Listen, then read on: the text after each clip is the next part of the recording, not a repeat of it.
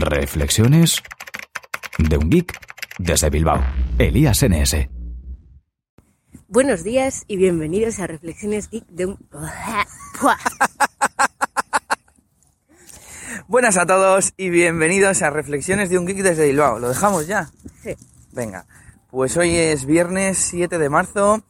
Eh, tenemos un sol muy bueno en Bilbao, no sabía qué adjetivo decir. Y tenemos el cielo totalmente despejado, así da gusto bajar a trabajar.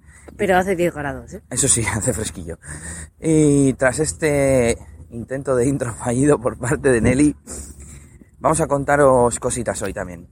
Eh, ¿A ti se te ha cambiado la interfaz de Facebook, Nelly? Eh, no, lo único que he notado es el numerito de las notificaciones, que es como más grande y cuadrado. Y tiene una sombrita y demás, sí, algún- le han cambiado. Bueno, pues a mí me ha llegado ya la nueva interfaz de Facebook, lo posteé ayer. Y después me metí a Feedy, a mi lector de, noticias de, de internet y demás, de RSS. Y ahí por ahí había alguna que otra noticia que me he guardado para leer hoy. A ver un poco más en detalle qué cambios tiene. Así que eh, se supone que es para que lo han cambiado por- para todo el mundo. Algún titular decía, esta vez sí, Facebook lo cambia para todo el mundo, algo así. Pues parece ser que no. De hecho, cuando mm, me dijiste que te habían cambiado la interfaz, pensé que te habían puesto la de una, la de una amiga que tiene así como una interfaz de, de tablet o algo súper rara. Sí, es verdad, es verdad. Pero esa no se la ha visto a nadie más. No, Sí.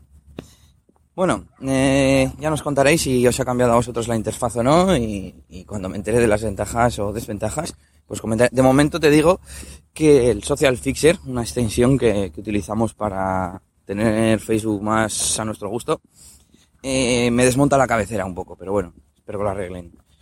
¿Qué más? Eh, he vendido el Nexus 4. Bueno, habréis visto por ahí, si me seguís en Twitter, en ElíasNS, que estaba vendiendo el Nexus que tenía. Y lo llevo aquí ahora mismo empaquetado ya para enviarlo. Lo he vendido por 187 euros y medio. Me costó 199, así que por 11 euros y medio lo he disfrutado cerca de, de 6 meses, así que no está mal. La verdad es que yo hasta esperaba sacarle dinero. Pensé que lo iba a vender antes, no, no después de, de medio año. Y como lo compré con la rebaja de 100 euros, pues bueno, eh, a mí me ha salido bastante bien. Y aún así, para el que lo haya comprado, yo creo que es un gran terminal por 187 euros, ¿no? Sí, la verdad es que sigue siendo un teléfono de alta gama para mí. Y por 200 euros es que está tirado. Bueno, ¿y qué más cositas tenemos? Tengo por aquí, a ver si me sujetan el esto y si yo puedo abrir la lista, eh, de extensiones, que ya la tengo ordenada para hablaros de ella aquí. Y me vais a perdonar y voy a tener que dar a la pausa. Ya tengo la lista abierta y a ver si Nelly se acuerda cuáles fueron las que estuvimos comentando la, la vez anterior. Aquí tengo apuntadas básicas, AdBlock, que sí que la comentamos, ¿no? Para quitar la publicidad eh, en Google Chrome. Estamos hablando de extensiones para el navegador Google Chrome, ¿eh? Autocopy original.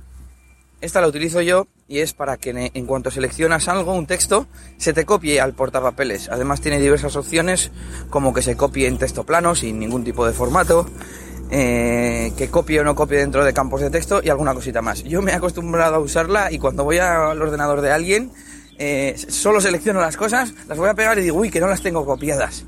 Porque la verdad es que es muy cómodo. Vale, eh, gestures, gestures for Google Chrome. Es decir, para manejar el navegador mediante gestos del ratón.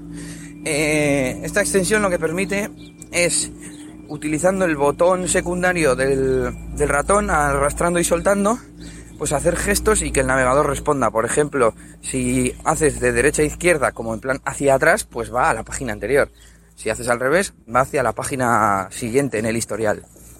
Eh, la verdad es que no utilizo más, más gestos, más acciones, pero solo con esas dos ya merece la pena.